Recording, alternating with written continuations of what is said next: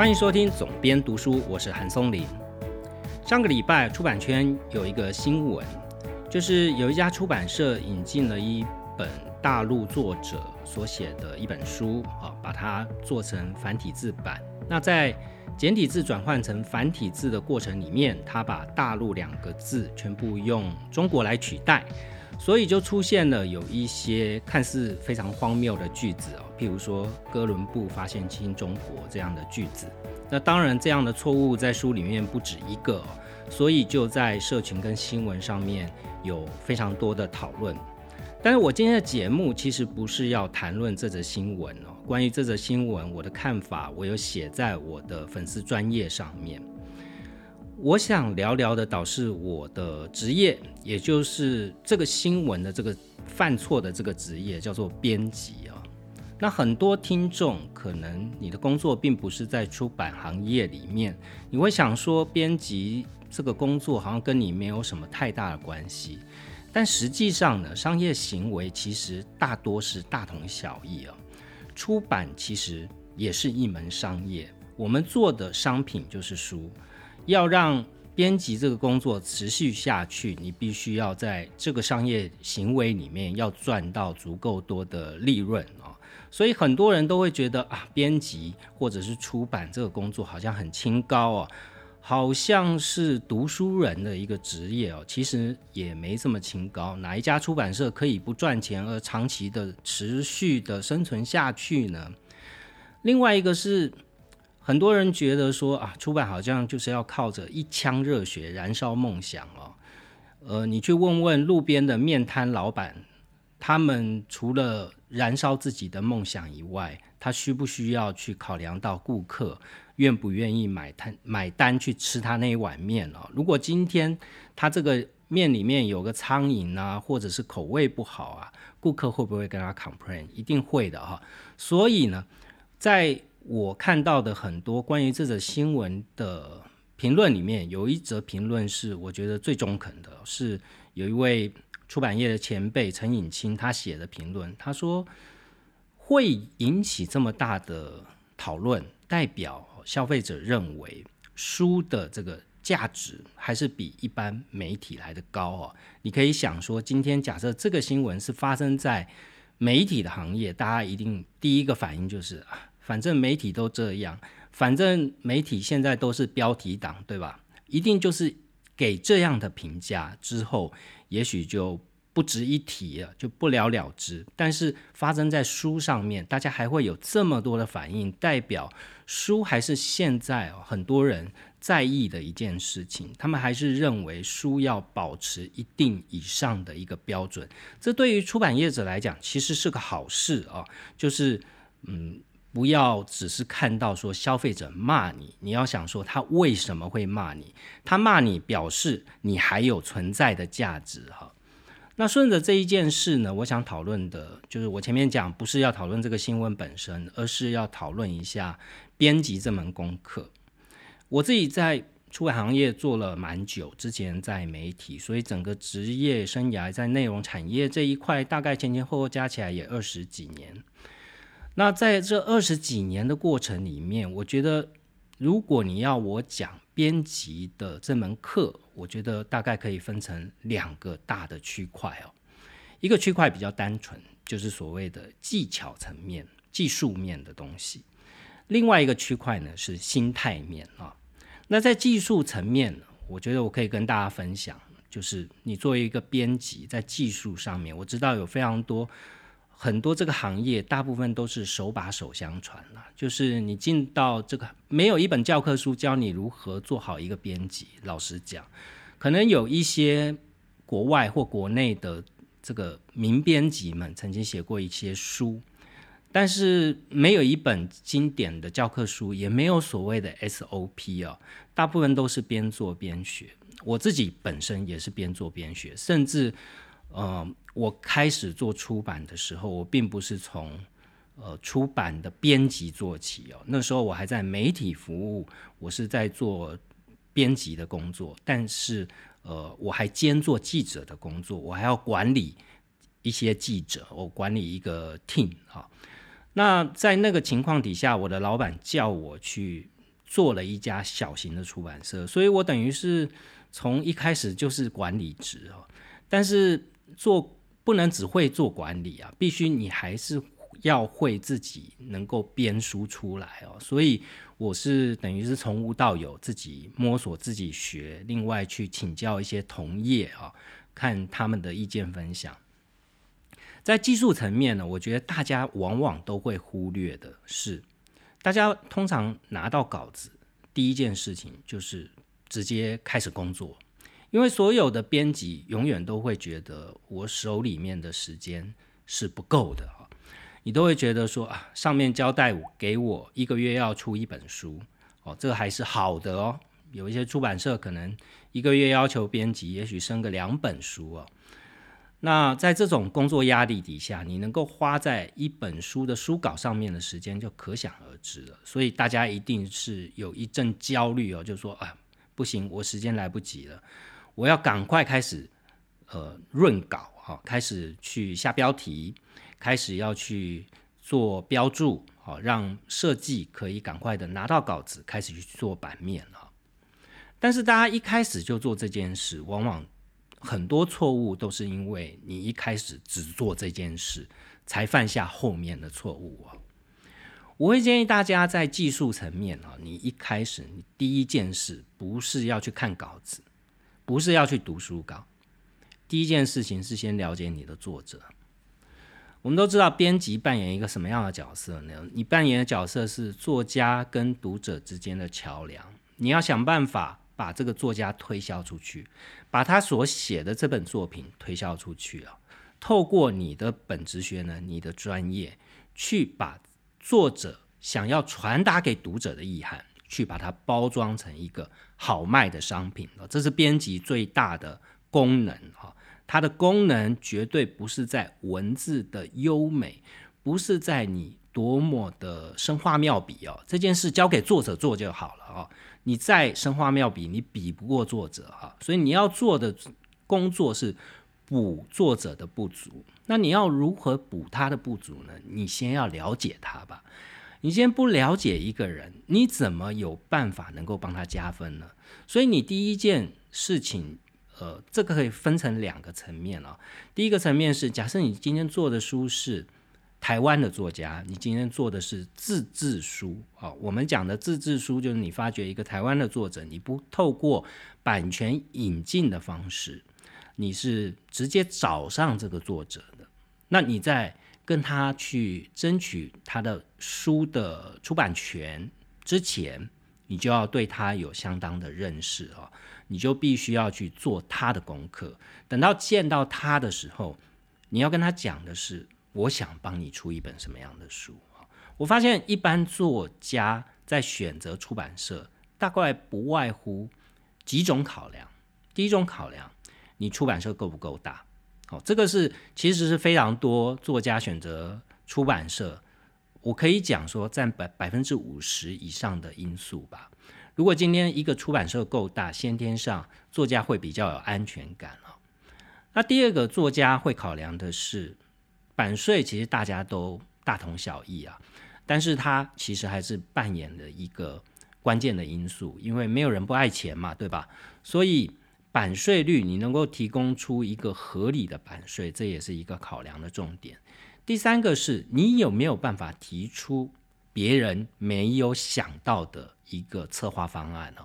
这其实是像我自己是小出版社。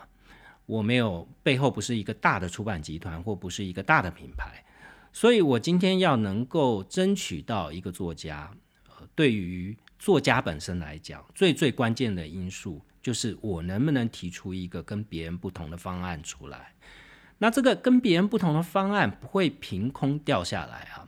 大部分人去争取，譬如说知名作家，他之前卖了多少本，或者是 KOL。他的网络粉丝有多少？他转化率有多少？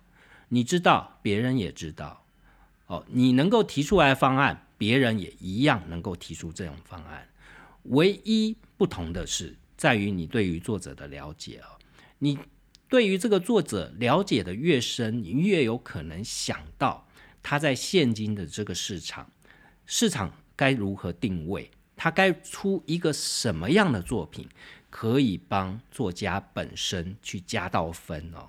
这一点，尤其是在于你要去争取一些呃在市场上面声量很大的作者，特别的重要。为什么？你想现在的 KOL 出书赚的钱，至于他们本身能够赚到的钱，都不是太多的钱。就像是你去跟一个明星谈出书，哦，你他们简单来讲，他们唱一首歌的赚的钱，可能就高过于你给他的版税了。在这种情况底下，他们为什么要来做这件事呢？你必须要不断的去思考这件事哦，就是为什么作家。要来写书这件事呢，你能不能去有一个完美的策划？这个策划是让他觉得我不做这件事真的太可惜了，我做这件事一定会帮我加到分哈。所以这个是第一个，你在看书稿之前，你在真的开始编这本书之前，甚至你去要去拿一本作品之前，不管他是拿版权，或者是你去争取台湾自制书的呃作者。都必须要先做的事，就是了解你的作者。呃，版权书是一样的，你今天透过版权代理，你去争取到国外的一本书，呃，通常版权代理会给你书讯，大概就是一个非常简单的介绍。关于作者的部分的介绍也是很简单的，我想不超过三百个字吧，可能介绍一下他的学经历啊，但是。通常我在看版权书的时候，如果这个版权书是我有兴趣的，我会多做一件事，就是我会直接去网络上面搜寻这个人哦。第一个当然确定真伪啦，因为在版权书也不是因为版代没有在挂保证的哈，国外的出版社也没有必要跟你挂保证说这个人是不是骗子，对吧？有一些我看过的书讯里面，我去搜寻他。那事实上，他说：“哎，他是什么知名讲师啊？呃，在 podcast 上面有很热门的节目啊，或者是嗯某某大企业的这个顾问，某一方面的顾问等等之类的。呃，老实讲，第一时间你看到资讯，你可能会觉得哇，这个作家好像很炫。那我就有曾经这样的经验，我上网去查，结果。”他所宣称他的节目或他的社群上面的粉丝人数全部都是假的哦，就是我上去查根本就没有这么多粉丝，然后在 Podcast 上面的收听率，甚至他的 comment，其实你看，呃，五星评价或者是看他有多少读者留言，就一目了然了，就根本就是那个书讯就是骗人的。那这本书当然不能签，就算它的题目有多吸引人。他的简介有多么的天花乱坠哈，你也知道这本书不能签好，那当然这是一个防止你被骗的一个机制，但是最最重要的不是防止被骗哦，最最重要的是你去了解这个人，你去了解这个人，你才知道要怎么包装他。另外就是你在改稿的时候，你才能用他的语气来改稿哦，这是另外一件非常重要的事哦。呃，可能我做自制书比较多，如果做翻译书比较多的编辑，可能不是太知道这个的重要性。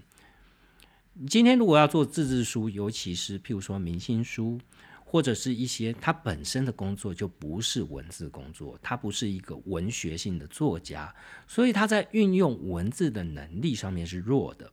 这时候你要帮他去包装，你要去找呃之好的写手啊。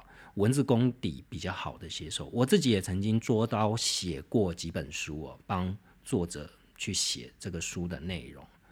在帮作者写书的内容的时候，其实你都要有一种像是上升啊，就是你要变成他，你要从他的思考，从他的角色，从他外界看他的样子去写这些内容。如果你没有办法上升，你没有办法变成一部分的他，你写出来的东西会不像他。这个读者是看得到的哈，这个看进去你会觉得这作品到底像不像一个人写出来？事实上，很多政治人物、很多的明星、很多的 celebrity，他们的书都是代笔的。这个其实没有什么好争议的，因为他们就文字不是他们的专业，但是他们的故事很精彩啊，所以透过一个专业代笔来去，呃，把他们的这个人生经验或者是人生故事把它呈现出来哦。但是好的这个 writer 跟不好的 writer 差别就在这边，差别就在能不能上升。那作为一个编辑，作为一个优秀的编辑，你在润稿、改稿的过程，你也要有类似像上升这样的，就是你能够去揣想你的作者。你能够知道他长得什么样子，你能够知道他的职业，你能够知道他的某一方面他的 personality，他是一个时髦的人，还是一个朴实的人，他的价值观，他呈现在外界的一个形象，这些你都要先了解，再开始改稿哦，你改出来的东西才会精确。好，那这是第一点哦，就是你必须要先认识你的作者这件事。我刚刚讲了这么一大堆。很多现在第一线的编辑可能会觉得说，我们都忙到没有时间了，哪有时间做这件事？尤其是版权书，版权书大部分我们都是透过版代啊。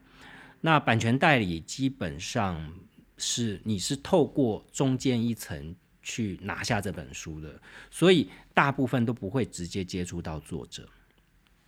但是我要说的是哦，我即便是做版权代理的书。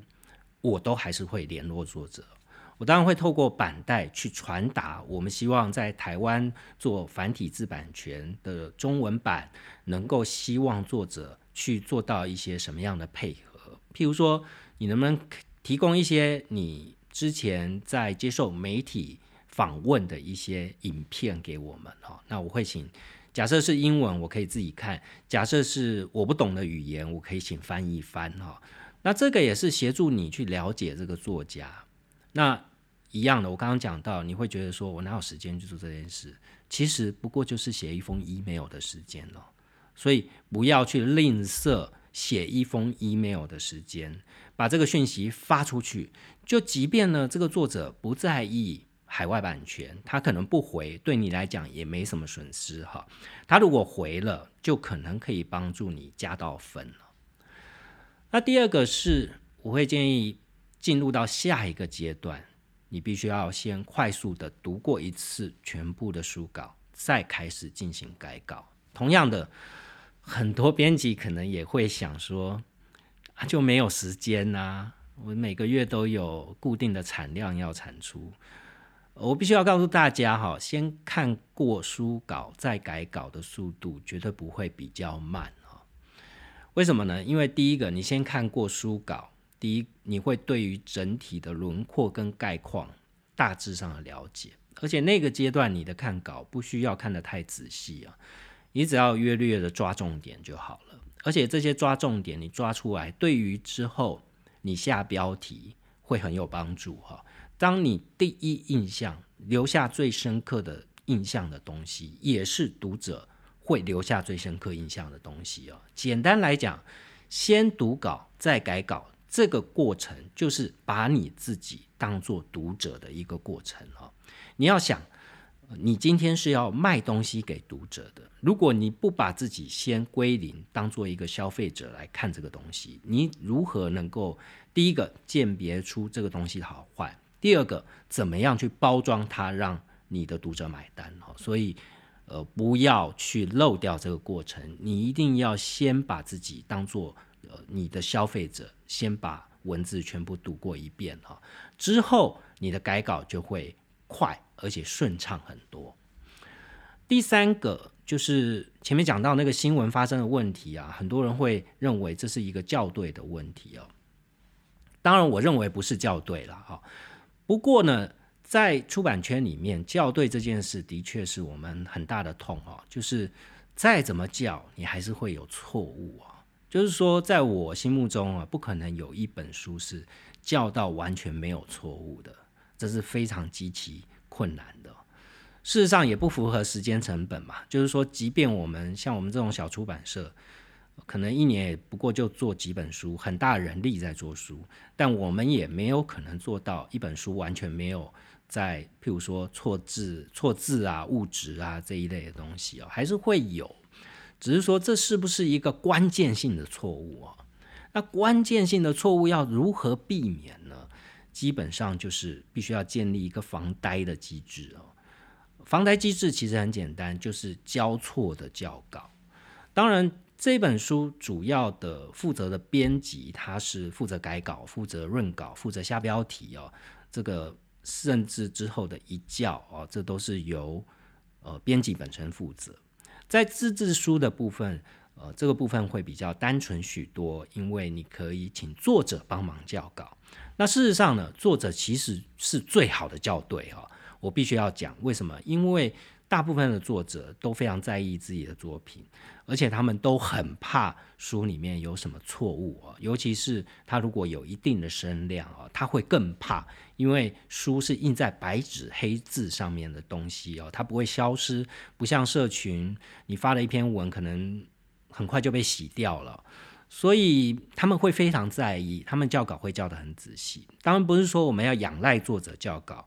而是有很多编辑从编辑端不在意的点，作者会帮我们揪出来哦。那这是一个防呆，另外一个防呆是内部一定要有第二个人看过。这个第二个人也许是编辑的主管哦，总编、主编哦，或者是行销部门的同事哦。我非常建议呃，任何一家出版社的行销都一样，就是行销要看书稿。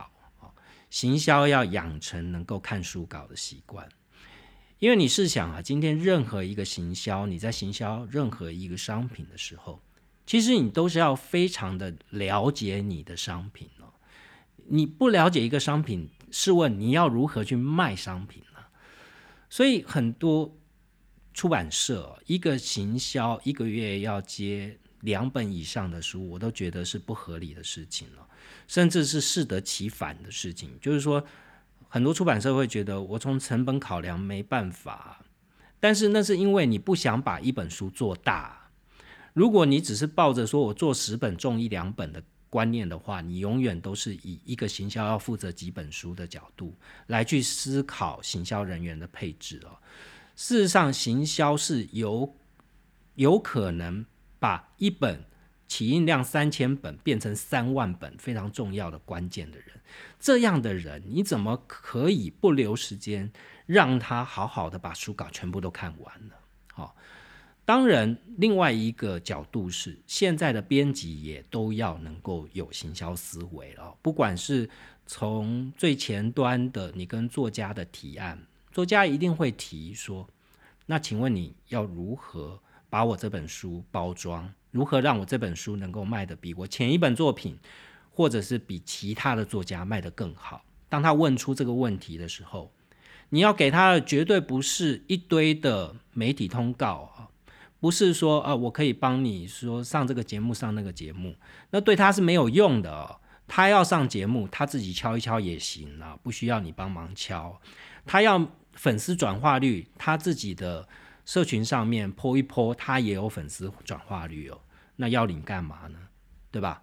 所以现在的编辑其实最最重要是你要有行销思维。同样的，行销其实某一个程度也要有编辑思维，因为你起码你要读懂这本书。第二个是你懂了之后，你还要有自己的心得。这个心得就是你。想要如何去跟你的读者推荐这本书的关键，你有没有办法把它浓缩变成一个标题，变成一个文案，变成一个书名哈？所以这件事是非常关键的，就是在交错的房贷校稿的过程中，其实也会对后面的行销起到很大的帮助好，接下来要讲比较残酷面的，就是心态面了，呃。当然，这个新闻出来以后，我看到有一些同文层啊，不免有一些取暖的声音哦。我必须要讲哦，呃，以下开始都不是取暖环节哦，所以如果你要听出版圈行业里面互相慰藉、互相取暖的，从现在开始后面就不要听了，以免你会想要骂人哦。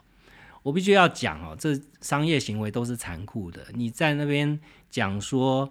呃，就是没有时间呐，就是这个行业越来越差，那是没有用的哈。这叫什么？这叫靠背不可耻，但是没有用哈。靠背不可耻，好，你可以尽其所能的去靠背，但是对你的工作有帮助吗？很抱歉，没有哈。你靠背一百遍，同温层给你再多的爱心跟暗赞都没有用哈，对你的工作一点帮助都没用哈。在讲到心态层面的部分，第一个我想要讲的是，呃，通常我们编辑会怎么去定义说，到底我们的主要的客户是谁？在所有的商业行为里面，你都很明显的知道你的客户是谁哈。你餐饮店，你的客户是来上门的食客，对吧？你今天做卫生纸的是家家户户有卫生纸需求，想要买卫生纸的人，对吧？那编辑的 TA 是谁呢？很多人都直接想说，我的客户就是读者，其实不是啊。编辑最大的客户不是读者，是作者。所以这是很多编辑常常会犯的一个迷思，他常常会觉得说，呃，我好像要把一本作品对读者负责，不是，你要为作者负责，作者跟你一起为读者负责，哈，你不能把作者的角色摒除在外，哈，即便你今天签的是版权书，也是一样的，你是作者背后的那个推手。你绝对不是作者本身哦，所以第一件事情是编辑，你的最大客户是你的作者，你所有的出发点，你所有的编这本书的想法，包含前面我讲的策划，到中间的润稿，到最后的行销，全部都要从编辑的角，呃，从作者的角度来去发想，这个有什么差别呢？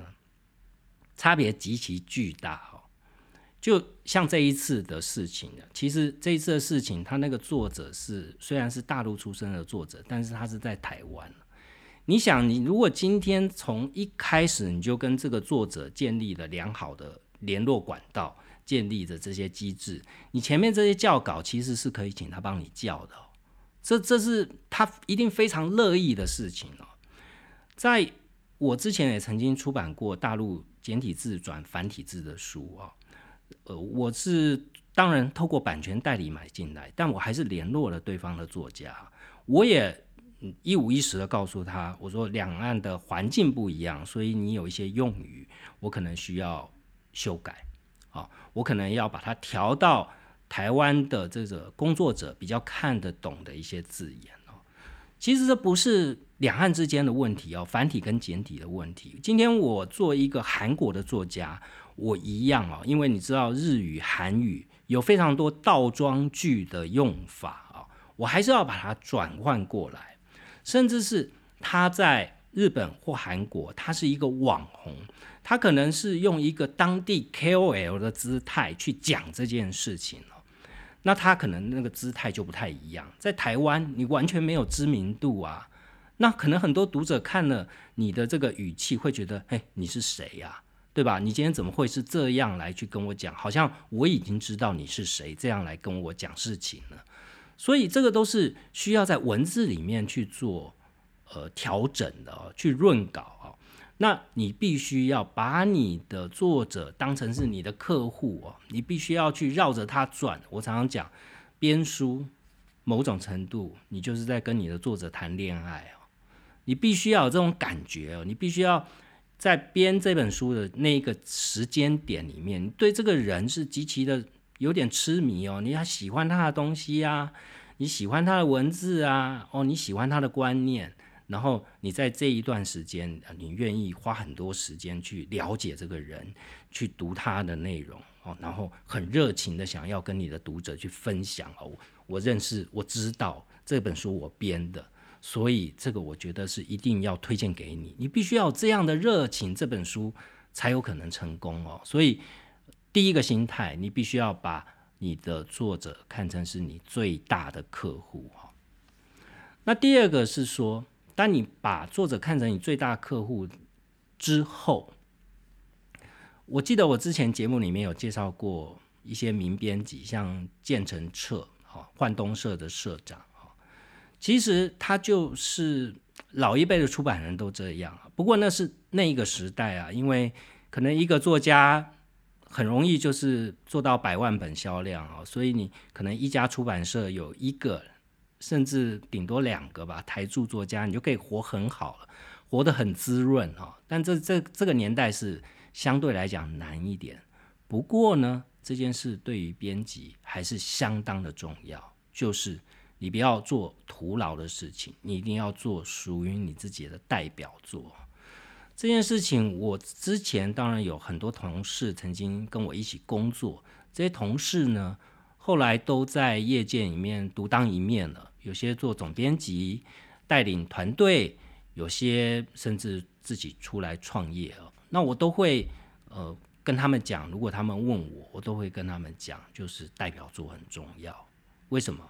就是我跟前面第一点就是。作者是编辑最大的客户，所以今天你能不能拿到源源不断的书、畅销书？重点是在这件事，就是你的客户记不记得你？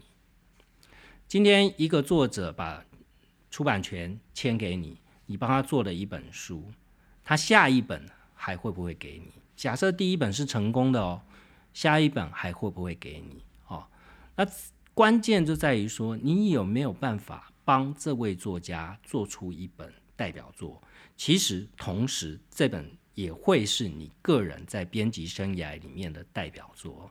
那这个代表作是很重要的，就是这件事是你做得到、你想得到，但是其他人没有帮他想到，没有帮你的客户想到的事情。所以呢，这个作家在他出了这一本畅销书以后，可能大家都会觉得哇，这个作家好厉害哦。他怎么想到这个题目，想到这个点子哦，刚好呼应现在的需求，所以这本书卖得很好。但外界不知道，可能不知道啊，这个是编辑跟作家一起哈 co work，一起去思考啊，一起去脑力激荡出来。但编辑的光环不在这边，不再让别人知道。编辑的光环是在于作者知道哦。所以作者一旦知道说，哎，你这一次给我的配方，这一次我们合作很愉快，你这一次给我的配方很好用，他下一次就还会再来找你啊。这跟你做餐饮业，你这个做的东西好吃，别人吃了以后推荐给别人，口碑行销啊，其实就是这一件事啊。所以编编辑也有口碑行销啊。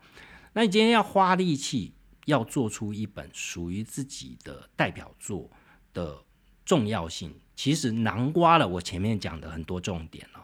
另外一个可能延伸出来的就是你必须要挑哦，精挑，就是你可能在当然一般基层的编辑，可能你在第一线，你上面有主管，你只是被分配去做一些书，但是你不要放弃你自己主动提案的机会，你不要放弃你想要做书，你想要从头到尾从策划。从争取提案，从签版权到最后做成一本书，这样的机会，我相信主管不会不给你这样的机会哈。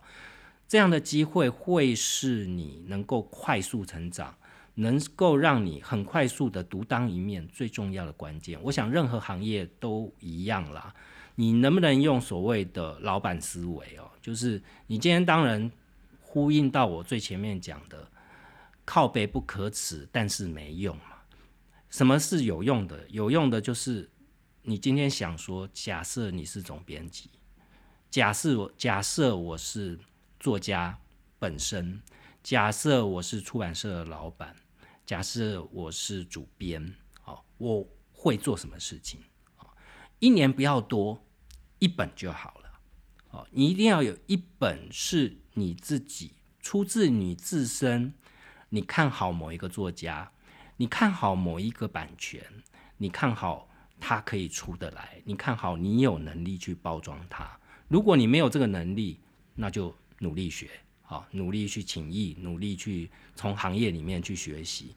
如果你开始觉得好像有这个能力，那就要 try 哈。那一年 try 一本，总是一个开始哈。当你到了。主主编或者是独当一面这样的角色，你就有非常多的机会去 try and error，就是试错的过程哦。那那个过程就是另外一回事了，就是你可能要呃谨慎的打每一张牌。不过那个我之前的节目多多少少都会讲一些，在此就不再赘述了。当你把我刚刚讲的，把编辑当做是你最大的客户，你必须要做出代表作。呃，你要用老板思维，你要用总编思维来思考的时候，接下来你就会尝到一个好处了。就我们现在很多人在抱怨说，出版这个行业啊，就是陷入一个恶性循环，对吧？好像通路啊，下单量越来越少，首印量越来越少啊，所以呃，出的书，出版社的营收。哦，出版社可能为了营收，给予编辑更大的压力，要出更多的书。在这个情况底下，每一个编辑能够负责的书，给予他的时间，给予他的精力，就会越来越少。这是一个负面循环。那当然，我是小出版社的拥护者啊，所以我一向认为，一家出版社不应该出那么书。那么多的书哦，以台湾这么小的一个实体来讲啊，就是这么小的一个市场来讲，一年四万本书，实在纯粹是一种资源上的浪费啊。但是，呃，做一个小出版社，其实没有办法去改变市场的，即便大出版社也没办法改变市场了。不过呢，从个人工作者的角度如果你一旦做到我前面讲的这几件事，你开始独当一面了，你开始有属于你自己的代表作了，你就有选择，你挑工作，你有选择工作的能力，是你挑工作，而不是工作挑你啊。我记得在之前，我曾经跟一个年轻的编辑有过一次会谈哦，我那时候呃是他。在粉丝页上面私讯跟我联系，然后我们就有一个一个小时的会面。呃，因为是同业嘛，后辈我就想说大家聊聊天，我也了解一下年轻的编辑在想什么。那那时候他丢给我一些问题，他说他觉得很困惑。他硕士毕业，然后学历不差，然后在出版业里面工作一段时间，他其实也是喜欢这个行业的，才会投入。但是现实的考量就是啊，他老家是在外县市，他必须要在台北工作，所以他租房子。编辑的收入不多，然后他也一直觉得好像跟环境有一点格格不入，然后也觉得很挫折，一直没有做到属于自己的代表作啊，甚至有时候主管的理念跟他也不太合，他觉得某一些书可以做，主管认为不能做。那那天拉杂聊了很多，后来我给他一个建议啊，我跟他讲说，哎，你要不要思考一下？或许你可以思考，你是不是要做其他工作？然后他就很讶异啊，怎么我作为一个出版行业里面的人，竟然会要他放弃这个行业呢？我说我不是要你放弃哦，我的意思是说，我说今天从现实的角度来看，你拿的薪水是这样的薪水。那光房租就去掉你薪水里面的一大部分了，然后现在家里面父母亲也开始年纪比较大了一点，可能需要照顾家里，所以呢，你就台北新竹两边跑，就是一个累人的事情哈。那有没有可能呢？你今天因为他的本本科并学的并不是文学方面的，也不是这个领域的事情，他是学商的，所以我说。你有可能去找其他工作是离你家近的，但是是你在出版行业里面学到的东西，譬如说行销，譬如说内容这方面的东西，是你在新的工作里面可以用得上的？很多企业会有基金会啊，很多企业会有需要对外的行销的一些单位哦，不见得。譬如说，呃，新竹有很多科技公司嘛，空气科技公司。其实也是需要这方面的人才，就像台积电之前曾经呃新闻有报说，他要招募政治学方面的专长哦，要呃博士以上的学历啊等等之类的。所以我的意思是说，不要把你的人生的可能性设限在我就是在一个工作里面去呃一直做一直做，就困在那个困局里面了。结果后来我非常。惊讶发现，他后来呃开了一个 podcast，然后我之前在节目里面有讲过，这个男生他开了一个 podcast，然后他真的回到新竹去找了一份工作，然后他也说，哎，那份工作其实也还不错。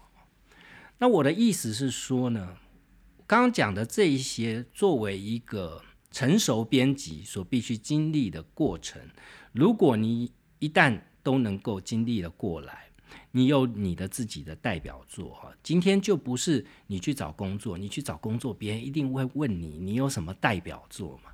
你除了说我有几年资历以外，在我们这个行业最重要的还是你做了什么畅销书哦。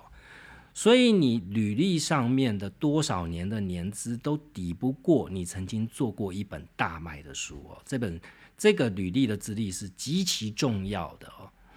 所以一定要思考好这个问题，就是如果你从这个角度去想，如何去奠定你自己的职业上面的优势，好，不要把自己的工作只想成是一个修改文字的人。校对文字的人、下标题的人、跟作家沟通的人，哦，千万不要这样想。如果你这样想的话，你的工作又永远只能是这样格局的工作哈。